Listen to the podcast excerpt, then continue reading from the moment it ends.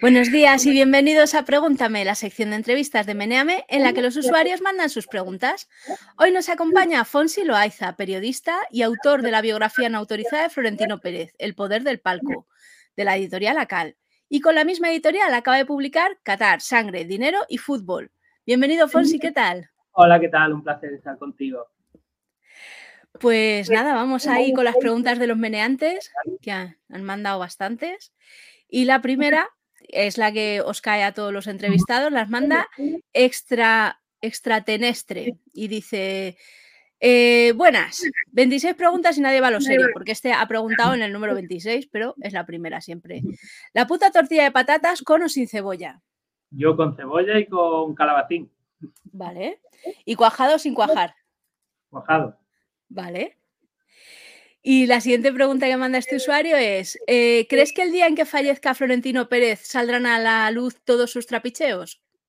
Bueno, yo creo que se va a seguir escondiendo porque también tiene otro tipo de relaciones con políticos, por ejemplo, el tipo de Ayuso, Feijó, eh, y por tanto no creo que quieran los políticos ni los medios de comunicación generalistas que, que salga a la luz todo eh, todo lo que supone el capo del régimen, pero sí que es verdad que a lo mejor ocurre como con Juan Carlos I, que ahora sí que se están destapando algunas cuestiones, pero en ese caso yo creo que es más para lavar la imagen de la monarquía de Felipe VI que, para contar lo que ocurría con la Casa Real, porque todo ese tipo de negocios que ya tenía Juan Carlos I, eh, en realidad Felipe VI era conocedor de todos ellos.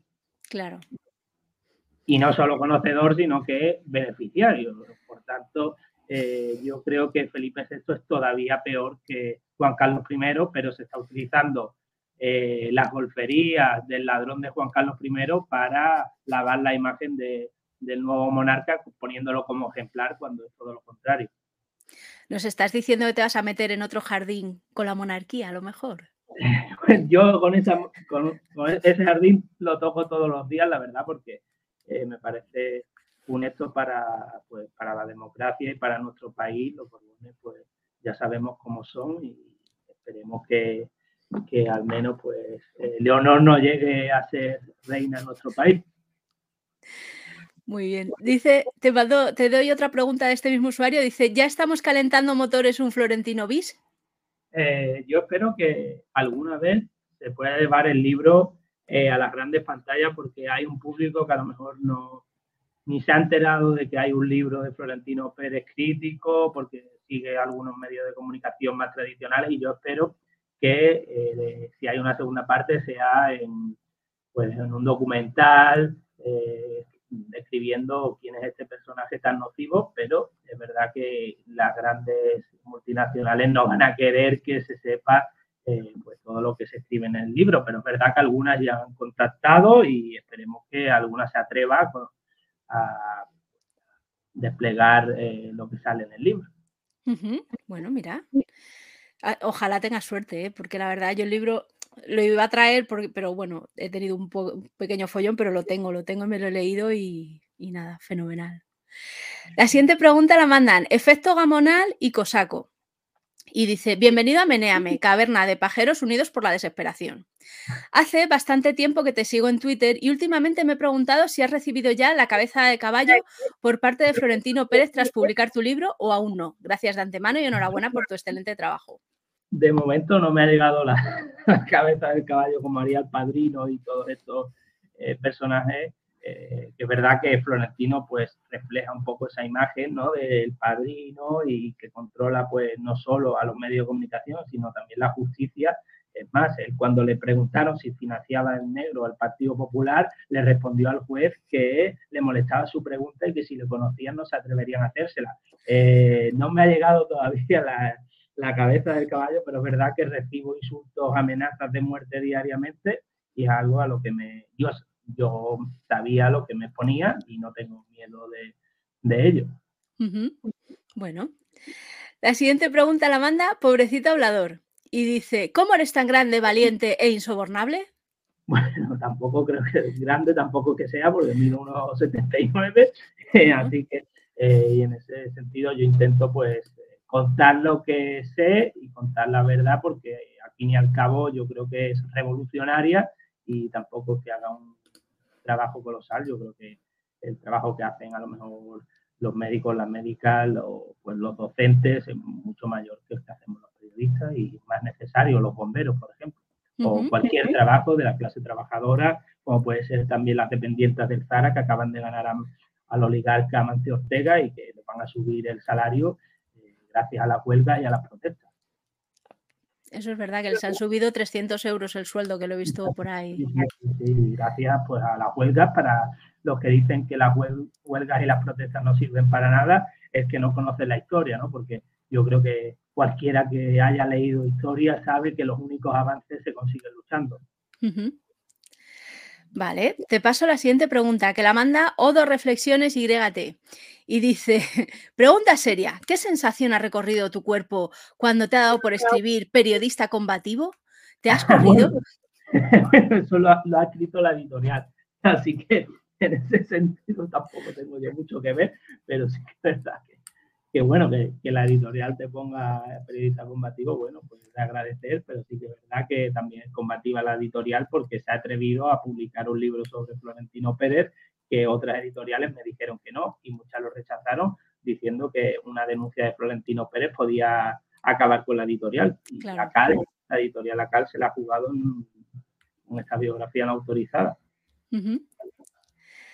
Vale. La siguiente pregunta la manda Elena Tripillas, que es una persona que no está de acuerdo con el formato de las preguntas en vídeo, que le gustan más en, por escrito. Yo te pongo el contexto.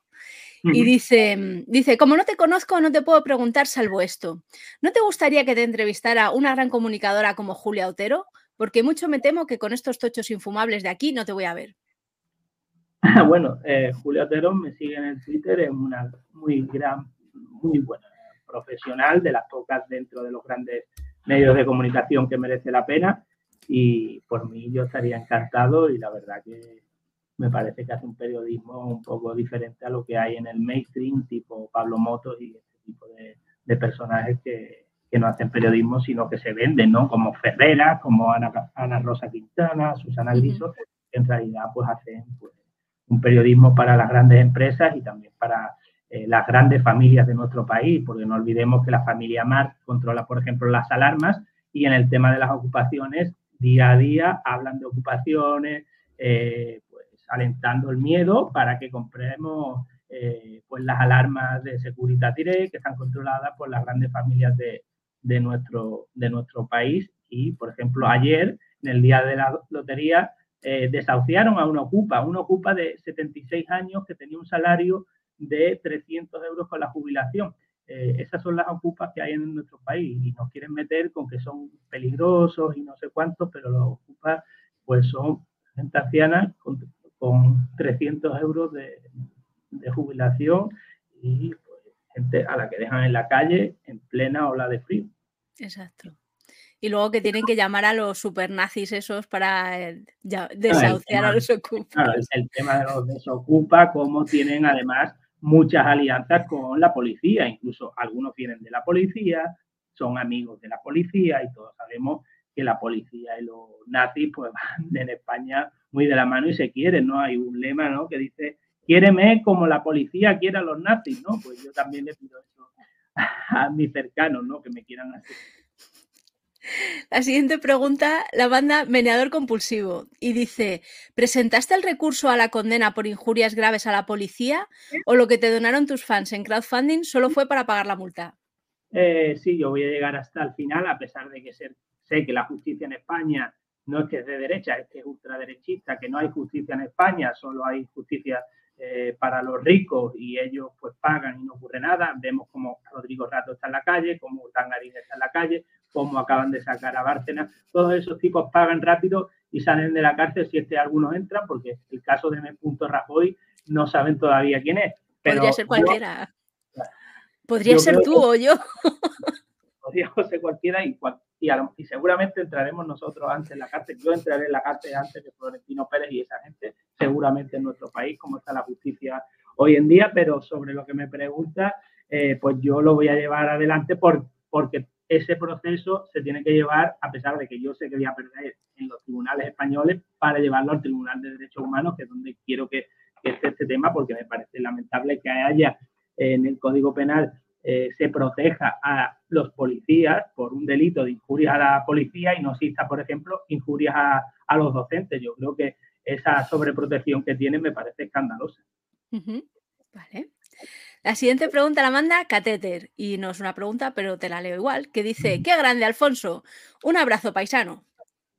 Muchas gracias, yo soy de, yo soy de Cádiz, así que será un gaditano como yo y que somos también pues eh, un lugar de muchas luchas. Fermín Salvochea decía que los dos lugares más revolucionarios de España eran Cádiz y, Barcelona y es verdad que hemos sentido, por ejemplo, eh, como sacaron una tanqueta del gobierno supuestamente progresista en las calles de Cádiz.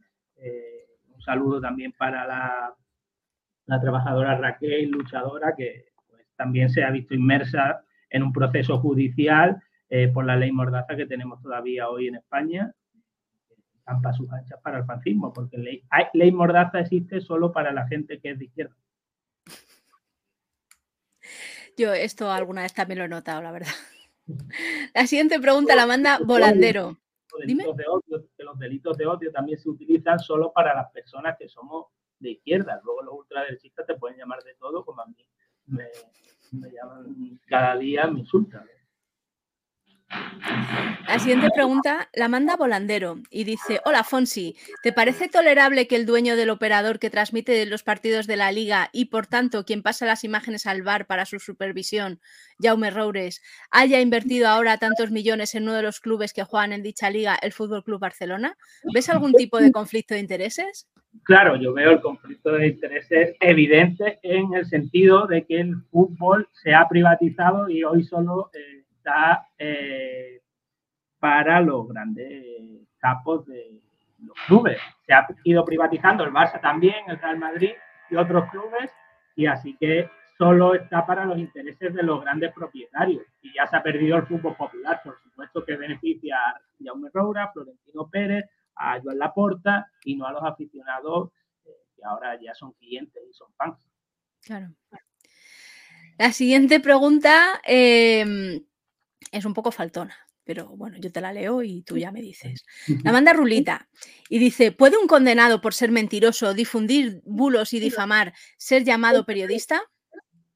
En el caso de Javier Negre, que es un tipo que está financiado por la ultraderecha, por Ayuso y por todo eh, el espectro ideológico de derecha, que su padre además es del Partido Popular, en ese caso no. En el caso mío, que yo estoy condenado por defender derechos de los inmigrantes, me parece que esa condena me sirve a mí como eh, pues una defensa contra los que me insultan, ¿no? Porque en realidad eh, yo estaba defendiendo a un mantero inmigrante eh, y Javier Negre lo que hace es perseguir a esos manteros inmigrantes y a ese no le condenan por esas atrocidades que comete. Sin embargo, se me condena a mí por defender a los inmigrantes en este país que, como vemos, pues hay un racismo institucional absoluto y hemos visto cómo ha habido un crimen y una masacre en Melilla y no se ha juzgado a nadie en este país todavía.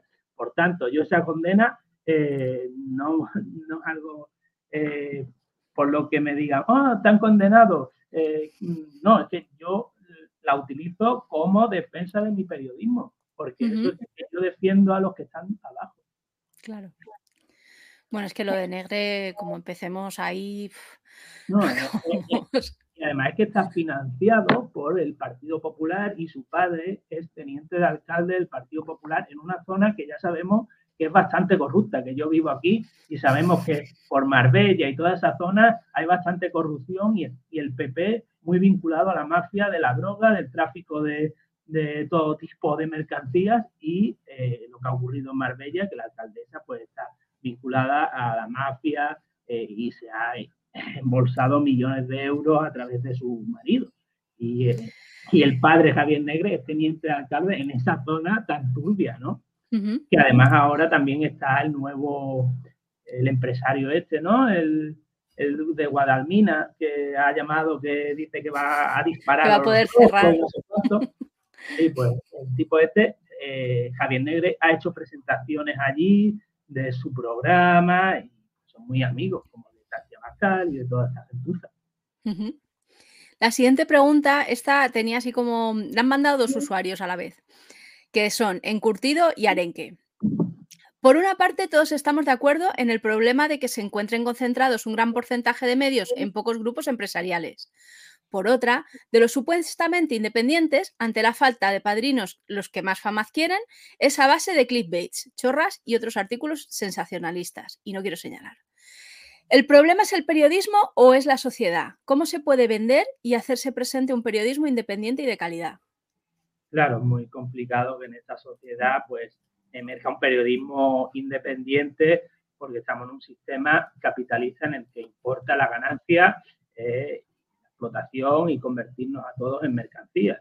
Eh, por tanto, es muy complicado y además también si no existe un periodismo de calidad, tampoco va a haber una democracia de, calidad y a los que mandan, pues les interesa. Y además hay medios de izquierdas que aunque hagan buen periodismo, luego acaban siendo financiados por grandes empresas. Lo vemos con algunos medios digitales que acaban pues siendo financiados, por, por ejemplo, con public reportajes de Florentino Pérez. Lo, he publicado yo en mi libro, El Tipo, El Plural, El Diario.es, que son medios eh, vinculados a la izquierda, pero que al final para eh, subsistir eh, se llevan dinero de, empresas de Florentino Pérez o de Ana Patricia Botín. ¿Y cómo se puede conjugar las dos cosas, según tú?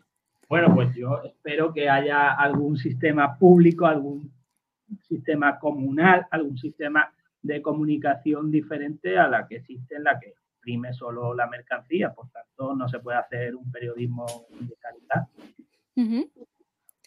Vale. La siguiente la manda Mechero con Luz. Y dice, Fonsi, su libro sobre Florentino parece un tren de mercancías desbocado y sin frenos. ¿Por qué es usted tan popular? seguramente eh, es un madridista que no le gusta lo que publico, a pesar de que los madridistas deberían de defender este libro de Florentino Pérez, porque Florentino Pérez ha usurpado, ha robado al Real Madrid a los aficionados. Por tanto, si les ha robado el equipo, deberían agradecer un libro en el que se expone cómo Florentino Pérez eh, ha creado unos estatutos para que él solo pueda presentarse como presidente. Sin embargo, eh, hay muchos madridistas que son acérrimos que se ponen la bandera, eh, la bufanda no, no en los hombros, sino en los ojos y no ven absolutamente nada. Además, eh, están fanatizados, ¿no? El propio término de fan es fanatismo, ¿no? Y ese fanatismo hace que odien a las personas que exponemos la realidad y la verdad sobre los que controlan el mundo del deporte, tanto puede ser Florentino Pérez como, como otros presidentes, porque al fin y al cabo, donde se hacen los negocios, donde se concentran los negocios de, de las comunidades autónomas es en los palcos de esos equipos de fútbol, gracias al fanatismo de mucha gente que se olvida de, de lo que ocurre. Lo hemos visto también en, en, Qatar. en Qatar cómo se ha olvidado lo que ha ocurrido, eh, la vulneración de derechos humanos, eh, pues el trato a la mujer de, que son valientes y, y denuncian agresiones sexuales, pueden ser ellas condenadas por adulterio y al final no ha ocurrido nada. O ayer mismo un futbolista palestino eh, lo mataron desde, desde Israel y los medios de comunicación cómplices no dicen absolutamente nada. Y los artistas y demás que hablaban del futbolista iraní ahora no han dicho nada con el tema de Palestina. Es que Israel tiene un control de los medios de comunicación absoluto. Yo lo sufrí en el diario El País porque a pesar de que radical y todo lo que me dicen. Yo empecé en el diario El País como becario y eh, me, censuraron un texto porque un futbolista me dijo que Israel era un Estado asesino. Y ya vemos que es un Estado asesino cuando ha matado a un futbolista. Y ningún futbolista, que son unos millonarios prematuros, ha dicho absolutamente nada cuando han matado a un compañero por parte de Israel. Y no ha dicho ninguno todavía nada, ningún futbolista. Eh, la falta de compañerismo, son gente gólatra y que solo les interesa hacerse los billetes de los kilos cuando han matado a un compañero palestino. Es que yo, yo me enfado también un montón. La siguiente pregunta la manda Spartacus y cambia de tercio. Y dice, ¿podemos decir que lo que ha hecho el Tribunal Constitucional es un golpe de Estado? Bueno, en realidad yo creo que es que ahora se está diciendo que en España, para mí, como nunca ha habido una democracia real en España, por tanto no se le puede dar un golpe de Estado, porque el golpe de Estado se dio cuando se traspasó a, por ejemplo, la reforma, la ley de reforma que hizo Suárez, que vimos como ese documento que luego filtraron en el que Suárez decía eh, no hemos hecho el referéndum entre monarquía y república porque salía que perdíamos, ¿no? Entonces ya, ya empezamos bien, ¿no? O por ejemplo, eh, el Tribunal de Orden Público pasó a denominarse Audiencia Nacional al día siguiente, por tanto, eh, el golpe de Estado es continuo contra la democracia y que en España no ha existido una democracia real, solo en la República y, ya, y ahí sí que hubo un golpe de Estado muy siniestro y que todavía pues siguen muchos republicanos. La siguiente pregunta la manda José Koch y dice, ¿qué te pareció lo de Piqué y Rubiales con la Supercopa? Una vergüenza, eh, una demostración de que se están repartiendo el fútbol entre los que mandan, como un futbolista y un presidente de la federación, pues incluso dicen que si va el Real Madrid y el Barcelona van a cobrar ellos más de comisiones, eh, comisiones millonarias de una Supercopa de España que se traslada a Arabia Saudí, donde también se vulneran todos los derechos humanos, y que Arabia Saudí hoy en día es una potencia que quiere hacerse con el control del fútbol. Acaba de fichar al futbolista Cristiano Ronaldo, además se blanquea eh, algunos delitos de futbolistas, han fichado también al futbolista condenado en España por abusos sexuales, Santimina, y son de los peorcitos y quieren hacerse con la sede del Mundial de la FIFA del año 2030. Tienen negocio Bin Salman, el príncipe heredero, eh, con Donald Trump para hacer una superliga de golf.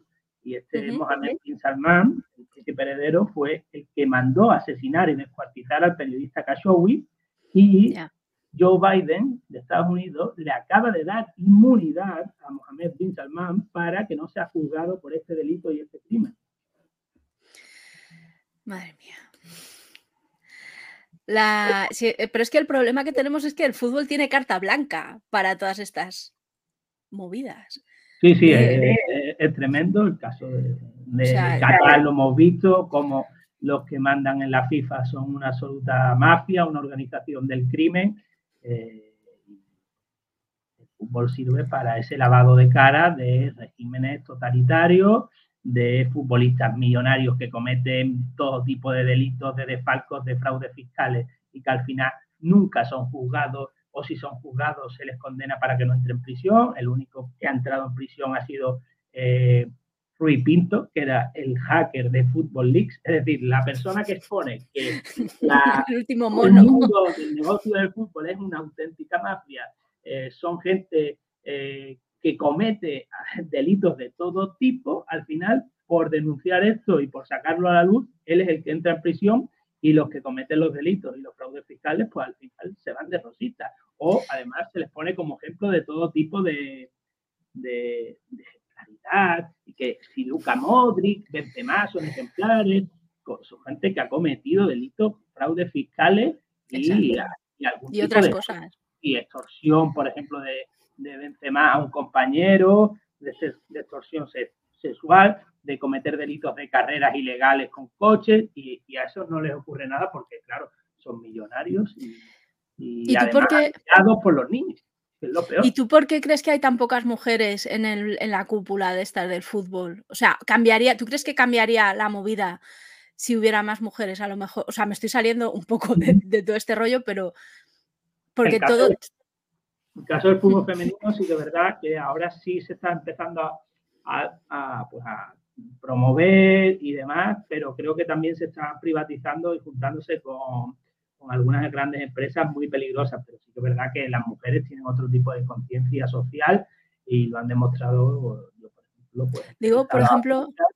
Y la verdad que, por ejemplo, eh, ningún futbolista ha hecho boicot en el Mundial de Qatar, pero en el anterior Mundial de Fútbol Femenino, una, la mejor jugadora del mundo, Ada Hegerberg, hizo boicot al Mundial porque dijo, yo no voy a jugar un Mundial hasta que las mujeres y los hombres no cobremos lo mismo era la mejor jugadora y al final logró que cuando fueran con su selección tenían que cobrar exactamente lo mismo las mujeres que los hombres, que en España todavía no ocurre en los equipos de, fútbol de la Federación Española y que además vemos como Rubiales es el machismo en estado puro, que incluso se fue a hacer reuniones en Salobreña con algunas jóvenes pagadas por todo.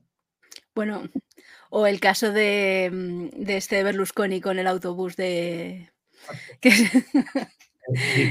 y, lo peor es que todos asienten, incluso eh, las parejas de los futbolistas estaban en el acto, que Berlusconi eh, controla pues, y además que controla medios de comunicación en España como Mediaset y controla también parte del gobierno en Italia, porque si Meloni no gobernaría sin tipo como Berlusconi, que yo creo que representa todos los males endémicos que existen en el mundo del fútbol que son trasladados, pues el tipo de Macri. Macri, por ejemplo, eh, ha, puesto de ejemplo a Qatar para Argentina, diciendo que allí no existen los sindicatos. Y por eso Qatar está avanzando, porque no existen los sindicatos.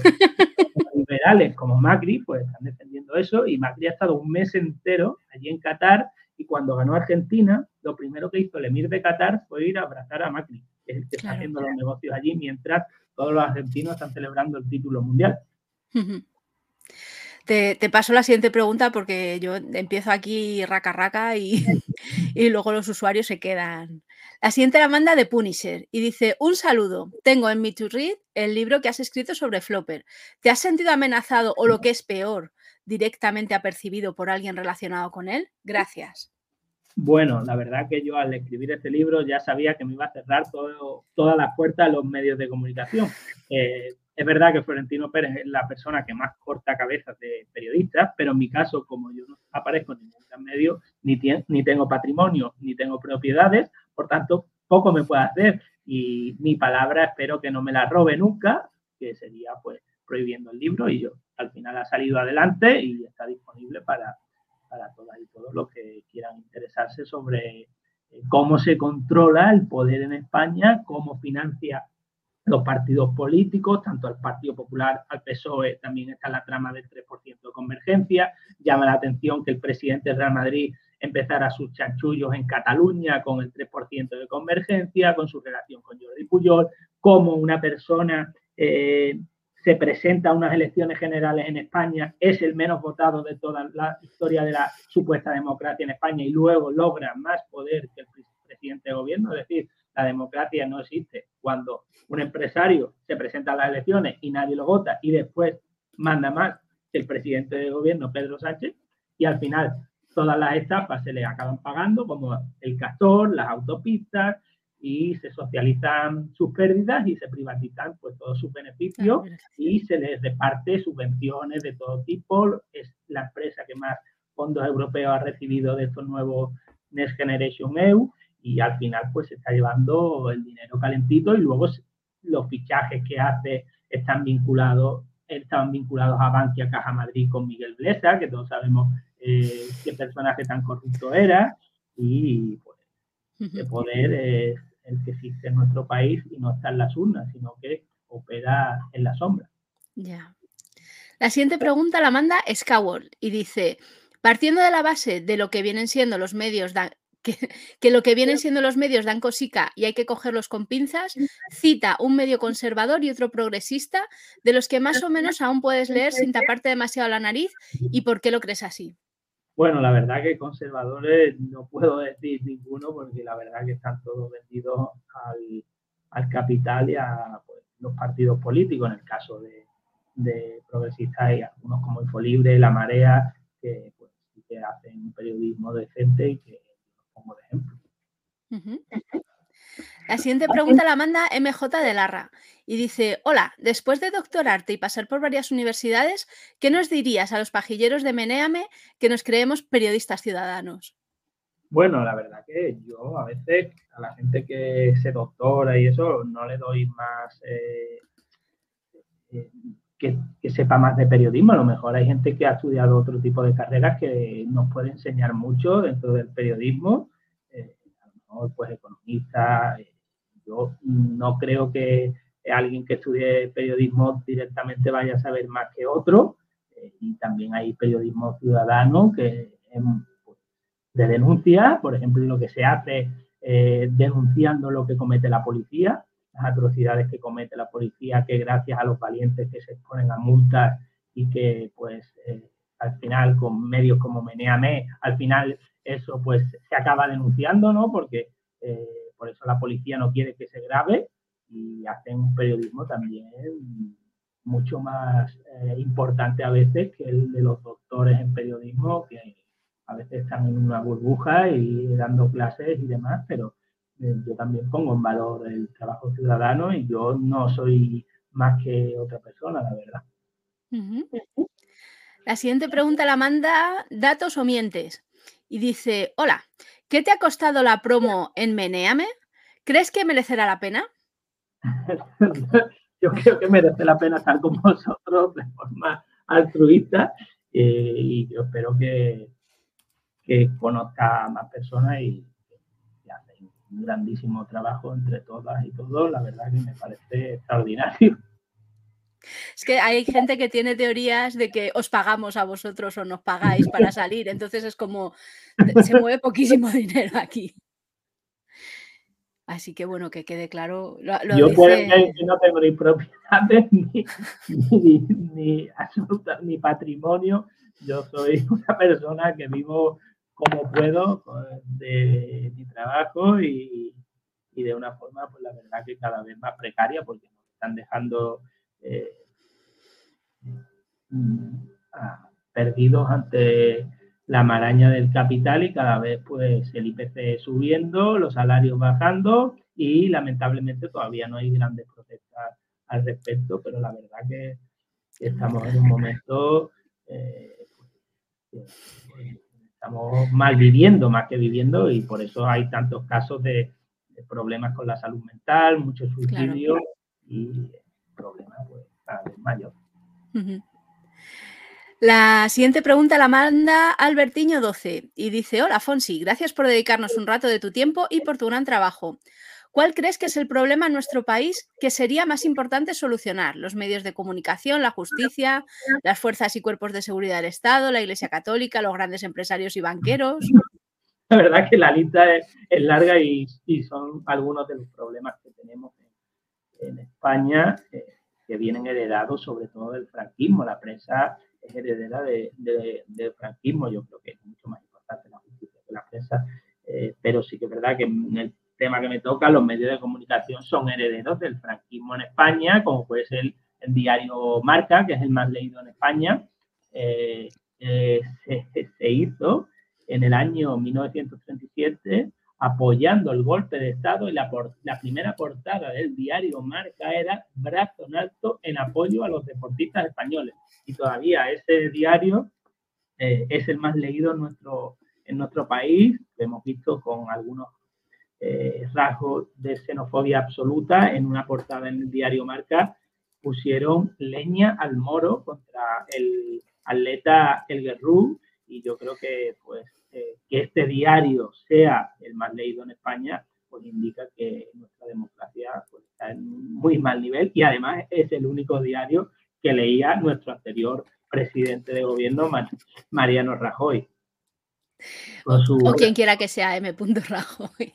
Con sus grandes eh, textos que ha escrito sobre este Mundial de Qatar, que parecen de un niño de 12 años, y ese hombre ha llegado a ser registrador de la propiedad y eh, pues todo tipo de no solo que ha sido presidente de gobierno, sino que ha estado en todos los palos políticos, eh, en todos los puestos políticos y al final, eh, pues cobrando ahora una barbaridad de dinero y yéndose pues de rositas de los temas judiciales, como todos los del Partido Popular, con Esperanza Aguirre. Al final eso nunca cae y, están, y han caído algunos de segunda fila, como Ignacio González, y pocos más.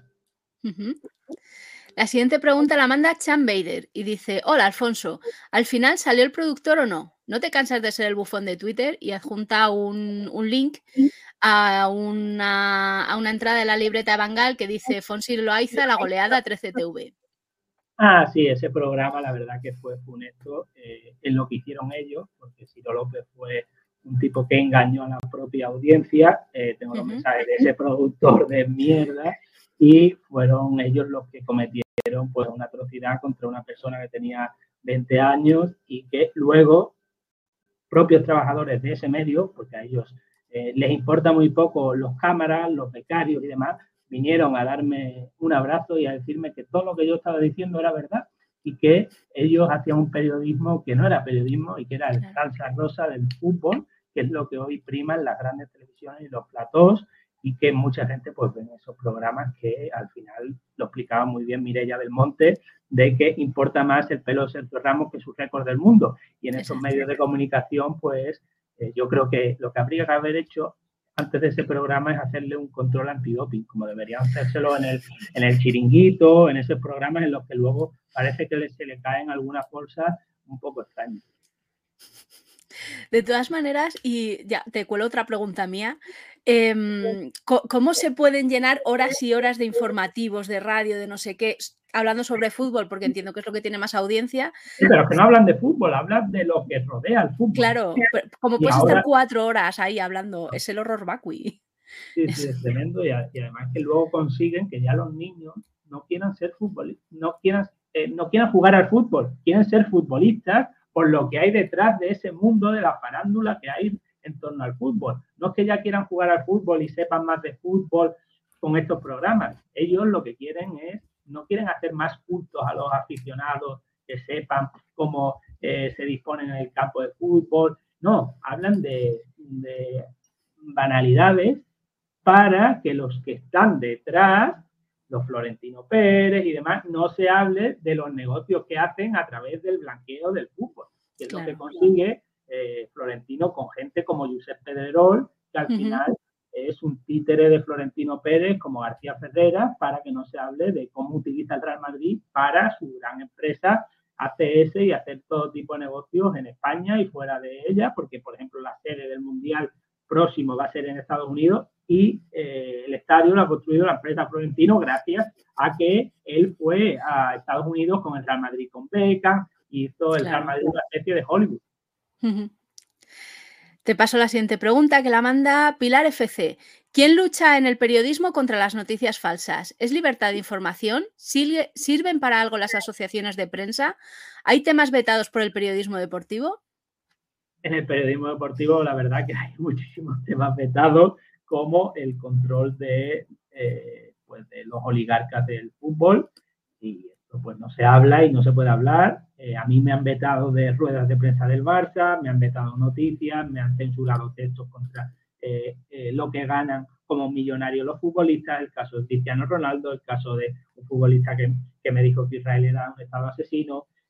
además, pues las asociaciones de prensa, muchas están financiadas por grandes empresas tipo el corte inglés y demás, pues no hacen tampoco muy buena labor y estamos pues un poco pues, de una forma lamentable en un momento en el que vivimos de, la prensa y en el tema del periodismo deportivo que ni es periodismo ni es, eh, ni es deportivo, es todo lo, todo lo peor, está en la peor calaña del mundo de la prensa que ya, que ya de por sí es bastante corruptible, eh, pues lo saben muy bien vendiendo pues una forma muy clientelar de dar camisetas, de regalar eh, entradas y pues todos estos periodistas no quieren hacer un trabajo eh, honesto, sino que se venden al que más les pague. Claro. La siguiente pregunta va en esta línea y la manda Continuum ST y dice, ¿qué es exactamente la libertad de prensa de un periodista? Teniendo en cuenta que se suele trabajar para un medio con unos dueños con intereses alejados de la información aséptica. Pues la frase mítica, ¿no? Que la libertad de prensa es la libertad del dueño de la imprenta.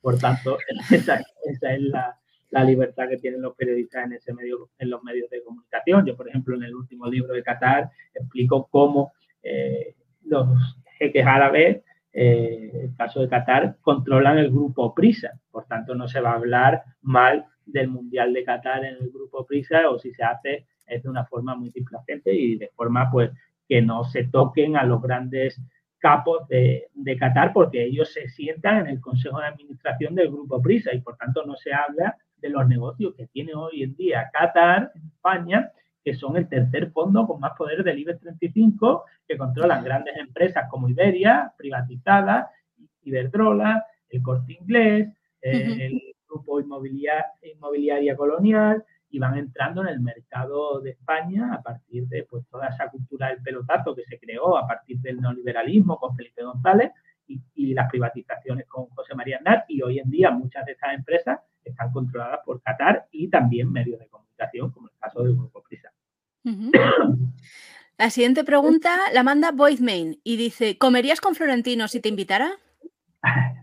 No creo que si me invita, no creo que sea para nada bueno y tendría que ver bastante bien lo que me ponen en ese restaurante. Por tanto, no, no acudiría a la cita, pero sí que es verdad que si fuera por teléfono o algo, pues estaría encantado de que fuera capaz de discutirme lo que publico en el libro porque no ha sido capaz de eh, ni de denunciar lo que publico porque sabe que todo lo que he publicado y escrito es verificable, están todas las fuentes escritas en el libro y por tanto no se va a atrever a, denunciarlo ni a decir nada sobre, sobre el tema, claro. ¿Con cuántos abogados? Pero, no acudiría, la verdad. ¿Con cuántos abogados has hablado para escribir el libro? Eh, la verdad que no quise entrar en el tema de, del miedo de si publico una cosa con abogados y no entré, no entré en ese tema, así que es verdad que luego, una vez ya escrito, dije a ver si me puede ocurrir algo y demás, pero lo escribí con plena conciencia. Es verdad que a lo mejor algunos se autocensura y demás. Yo en mi caso todo lo he ido comprobando con diversas fuentes y demás y por tanto no tenía miedo de alguna posible denuncia, que a lo mejor la editorial o demás sí que podían tener más, más miedo, pero yo espero que, que al menos se conozca esta historia de, personajes tan nocivos para nuestra democracia y veremos a ver si, si algún día pues se atreve a decir si hay alguna mentira, porque la verdad que todas estas estafas las vamos pagando y lo que debería ser es puesto delante de un juez y además sobre todo por lo que ha ocurrido en los últimos años durante la pandemia, que Florentino Pérez controla muchas residencias de mayores privatizadas, el tema del crimen que ha cometido Isabel Díaz Ayuso en Madrid, el homicidio imprudente, muchas muertes de ancianos y empresa que estaba privatizada para el señor Florentino Pérez. Estamos dejando en manos de Florentino Pérez residencias de mayores, escuelas infantiles, servicios que deberían ser públicos y están en manos de este oligarca que es favorecido por el Partido Popular, que aparecía en la caja B del Partido Popular en Galicia financiando al el renovador Feijó y que esta gente pues es la que está controlando hoy en día residencias de mayores donde han muerto 7.000 en Madrid, en la Comunidad de Madrid, y que al final se reunió con García Ferreira y con la fiscal general del Estado y al final archivaron su causa y su empresa no va a ser investigada cuando paga a sus eh, trabajadoras mm, pues salarios de miseria por 6 euros la hora cuando él tiene un patrimonio de 2.000 millones de euros. La siguiente pregunta la manda Manolitro y dice, lo de llamar un bestseller a un libro con 9.000 ejemplares vendidos es como hablar de jóvenes de 45 años. Bueno, eso lo ha escrito la editorial y el caso no es que tiene 9.000, ya ha vendido bastante más. Y en el caso de un libro sobre política en España, la verdad que sigue siendo un súper éxito a pesar de toda la censura que ha habido en España sobre este libro, que no ha salido en ningún gran medio de comunicación, que me han entrevistado muchísimas veces desde fuera de España, en programas de time, en portadas, en Le Monde Diplomatique, en pues, Journal de Dimanche en Francia y en España, en ningún gran medio. Y la verdad que estoy muy contento de que, a pesar de toda esa censura, al final la verdad se abre, se abre paso y se abre camino es un espacio muy complicado. La siguiente pregunta la manda eh, Arenque y dice, gracias por participar. ¿Han ejercido medidas de presión contra ti las personas o entidades sobre las que has escrito? En caso afirmativo, ¿cuáles? En caso negativo, ¿crees que es por evitar el, efecto Streisand o porque se ven impunes y no les hace falta? En el caso de Florentino es ese, que se ve impune y además no quiere que sea un efecto boomerang para el libro. Claramente, seguramente eh, esa ha sido su opción de no, no, no, dar visibilidad al libro, que a lo mejor tendrían grandes medios de comunicación si lo hubiera llevado a un juzgado. En el caso de otros temas, pues ya ha sido denunciado por la policía, me quieren denunciar, según han dicho Rocío Monasterio e Iván Espinosa Montero, eh, Irauta, eh, también quien me ha, llamado Marcos de Quinto, el otro día tuve, un conflicto con Marcos de Quinto y ha dicho que me va a llegar muy pronto una denuncia, yo la estoy esperando porque la verdad que, que me parece que este tipo de empresario no puede ir diciendo lo que les dé la gana yo la espero porque la verdad que soy como explican los chicos del maíz que a Marco de Quinto no se le discute, se le propia.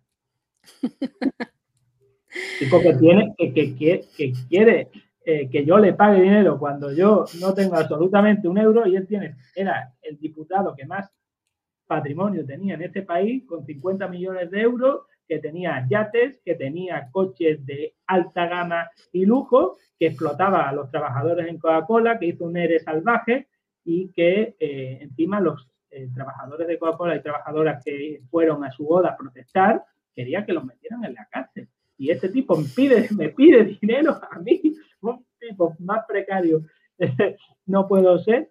Y él, un millonario, tiene impunidad absoluta y además los jueces luego a, a veces hasta le dan la razón, es tremendo. La siguiente pregunta. Las trabajadoras de Coca-Cola ganaron. sí. que quiso meterlas en la cárcel y al final, pues, el tema pues, no salió adelante. La siguiente pregunta la manda Kikon. Y dice, ¿ya le has pedido perdón a Modric por acusarle falsamente de cantar cánticos nazis? Era un cántico nazi, eh, todo el mundo sabe que es un cántico nazi, todo el mundo puede buscar Luca Modric cantante nazi y verá que Luka Modric es amigo de un cantante neonazi croata eh, y que además lo invita a participar en, los, las celebraciones de, Croacia y que está vinculado pues, a lo peor Luka Modric. Además, eh, en España han sido prohibidas las casas de apuestas, los anuncios de casas de apuestas y Modric sigue siendo la imagen de una casa de apuestas en Croacia, eh, con toda esa problemática que hay detrás de los barrios obreros cómo están cayendo en esta nueva heroína que es la ludopatía y estos futbolistas millonarios vendiéndose a casas de apuestas para hacer anuncios y llenarse más todavía los billetes y además con todo tipo de negocios inmobiliarios, que es lo que hacen ellos cuando ganan ese dineral que ganan por darle patadas a un balón, luego se hacen con el control de inmobiliaria y son los que encarecen el precio de la vivienda en nuestro país y ellos viviendo en la moraleja de puta madre y después de retirarse eh, llevándose más dinero de la especulación inmobiliaria y de esos contactos que tienen con los políticos que se venden a las camisetas de estos futbolistas, las firmas de estos futbolistas y que, pues como el caso de Modri, está condenado en firme por no pagar a la hacienda pública en España. Este usuario manda otra pregunta que va en la misma onda y dice, ¿has pedido perdón por insinuar por dos casos de suicidio que se dieron hace poco entre policías que no pasaban, que no pasan psicotécnicos y están medio pirados los policías? Yo no he dicho que esté medio pirado, pero sí que digo que hay muchísimos casos de vinculaciones de la policía con el narcotráfico y que siempre dicen, son casos aislados. Y todos sabemos cómo funciona la policía en este país y que eh, parece que, lo, que les hacen pruebas que hasta para la ortografía se la han quitado. Y pues vemos cómo los matones que estaban en los barrios acaban siendo policías. el matón del barrio, el tipo que, que era lo peorcito, acaba siendo de policía y encima con una placa y con una pipa y con una porra, se creen impunes y se creen más que nadie y estos maderos, pues luego son los amiguitos de los neonazis y los que luego van a darles abracitos a los franquistas y a decirles, oiga, esa bandera ahora no se puede enseñar, ¿eh? La siguiente pregunta, eh, y ya es la última, con esta ya terminamos, porque además por el estoy viendo las preguntas que nos han entrado por Twitch, pero por Twitch eh, no están preguntando nada, solo que les está encantando y que, y que es muy interesante. Así que la última la manda Extreme 3 y dice, hola, muchas gracias por prestarte. ¿Cuál ha sido el momento o situación más tenso que has tenido desde que decides dedicarte a sacar los trapos sucios del sistema? ¿Sientes inseguridad en tu día a día por ello? De nuevo, gracias. Tu labor es encomiable. Bueno, cuando fui, fui juzgado por el tema de, sindicatos policiales y demás, en el juicio, la policía utilizó una imagen mía diciendo que yo era un radical absoluto y que eh, pusieron un tuit que en un, banco quemándose y decía, este señor quiere que se quemen los bancos. Esto en medio de un juicio que era por eh, que la policía persiguió a un mantero y le dio un infarto y yo denuncié ese racismo institucional. Pues la policía en el juicio me dijo que yo era radical, que las protestas eran provocadas por mis tweets y que yo estaba llamando a que se quemaran los bancos en este país. Cuando los bancos sí que han cometido atrocidades y que sí que son pues los verdaderos problemáticos que pues, desahucian a, mucha gente, que luego han pedido un rescate y no han pagado un duro y siguen igual sin pagar y no se les se les pone encima luego un impuesto a la banca y dicen, no, pues los vaya a pagar los clientes. Y son los que tienen impunidad absoluta y encima a un, a un pobre periodista en el juicio delante del juez, la policía pues utilizando que yo era un absoluto terrorista. Me pusieron como terrorista por, porque puse un, banco quemándose. y que esas protestas eran derivadas de mis, de mis tweets. Vamos, es que ya llaman terroristas a los, a los, tuiteros, nos están poniendo como terroristas y además estamos viendo cómo hay un cantante, un rapero en España, que, como Pablo Hassel, que lleva ya dos años en prisión y que al final pues se ha olvidado el tema y sigue en prisión por cantar contra la Casa Real. O el caso de Pablo González, que lleva ya 10 meses en prisión en Polonia con la complicidad de los medios de comunicación en España, con la complicidad del gobierno de España, o el caso de Baltoni, que lleva ya tres años exiliado en Bélgica por hacer eh, cánticos contra la Casa Real y los Borbones, diciendo que los Borbones son unos ladrones, cuando es algo más que verídico y comprobable, cuando el señor Juan Carlos I de Borbón, ladrón absoluto, está en una isla privada del propietario del Manchester City y al final, pues, era impune y sigue siéndolo y no va a ser juzgado. Y eh, pues ahí está. Eh, Pablo Hassel en prisión y el, Juan Carlos I de Borbón, pues en una isla privada, en un resort de lujo, y pagado por nosotros, porque la seguridad también la pagamos todavía nosotros, como también se la seguimos pagando Iñaki Blangarín, por ejemplo. Que encima el caso de Blangarín y Cristina de Borbón al final le vamos a tener que pagar 200.000 euros a los dos porque supuestamente es que pagaron más de lo que le, que debía. Al final nos sale a pagar a nosotros. es que... Está, menos mal que somos, nos sobran los billetes. Que, yo soy periodista como tú, o sea, estoy ahí en esa onda total. Eres también una peligrosa radical y también te juzgarán como terrorista por eh, entrevistando a un presunto delincuente que, hace, que llama a quemar los bancos. Yo luego cuando no estemos en directo te cuento, te cuento alguna cosita y luego tú ya ves lo que haces con esa información. Así que nada. Yo no me callo Bueno, bueno, pues te lo cuento de récord y bueno, tú ya verás. Pues sí, seguro que da igual, da igual, luego lo hablamos. En cualquier caso, eh, en este punto, que ya se nos han acabado las preguntas, a todos los entrevistados os preguntamos que hagáis un poco de teletienda, que nos cuentes eh, cuál es tu próximo proyecto, que sé que acabas de sacar un libro o dónde te podemos encontrar, aparte de en el Twitter que tienes aquí debajo, lo que se te ocurra. Bueno, pues ahora acabo de publicar ya el segundo libro sobre el Mundial de Qatar de la Infamia que ha habido con el Qatar Gate, como la Casa Real, como eh, grandes empresas estaban vendidas en España al régimen tirano de Qatar, como hemos comprado Mundial por 35 millones de euros en la televisión pública sin control democrático, y eso lo explico anteriormente sobre Florentino Pérez, y pues ya después de tocar a Florentino Pérez, a los jeques árabes, pues estoy tratando de ver a quién puedo tocar más de los que dominan en la mafia en España arcas y veremos a ver de qué saco el siguiente libro. Eh, a mí, por ejemplo, me apasiona cómo, eh, cómo se ha convertido, porque yo considero que el capitalismo utiliza dos opios, por una parte y por otra parte el consumismo. Y hoy en día Amancio Ortega se ha convertido en un emprendedor, en una persona hecha a sí misma, cuando tiene en la India a muchas trabajadoras esclavas eh, trabajando por dos euros el día. Y parece que es un tema que se debería abordar como es el hombre más poderoso y, con más dinero de nuestro país, como su hija ha heredado la empresa y luego dicen que hablan de la meritocracia, la tercera, la cuarta fortuna de nuestro, de nuestro país.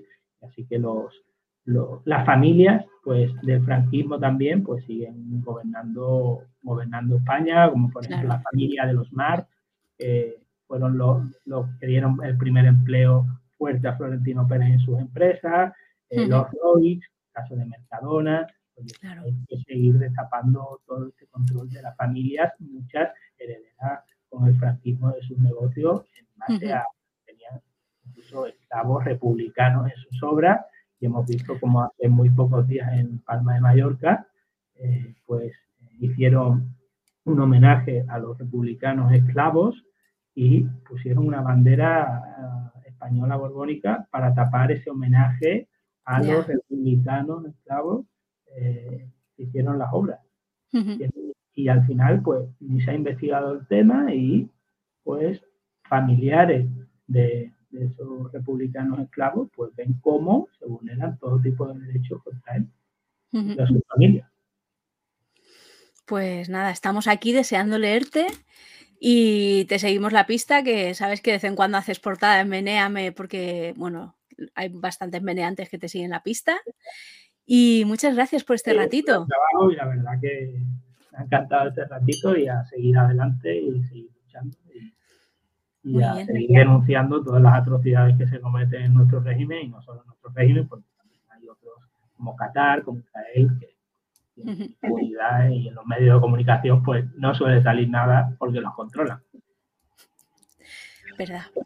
Pues nada, que muchas gracias. A los demás os vemos a la una, que tenemos el Bermude, el último ya del año, que creo que viene Carlos aquí conmigo a, hablar. Y, nada, quédate un segundo, Fonsi, y, y a los demás pues nos vemos. Venga, hasta ahora. Chao.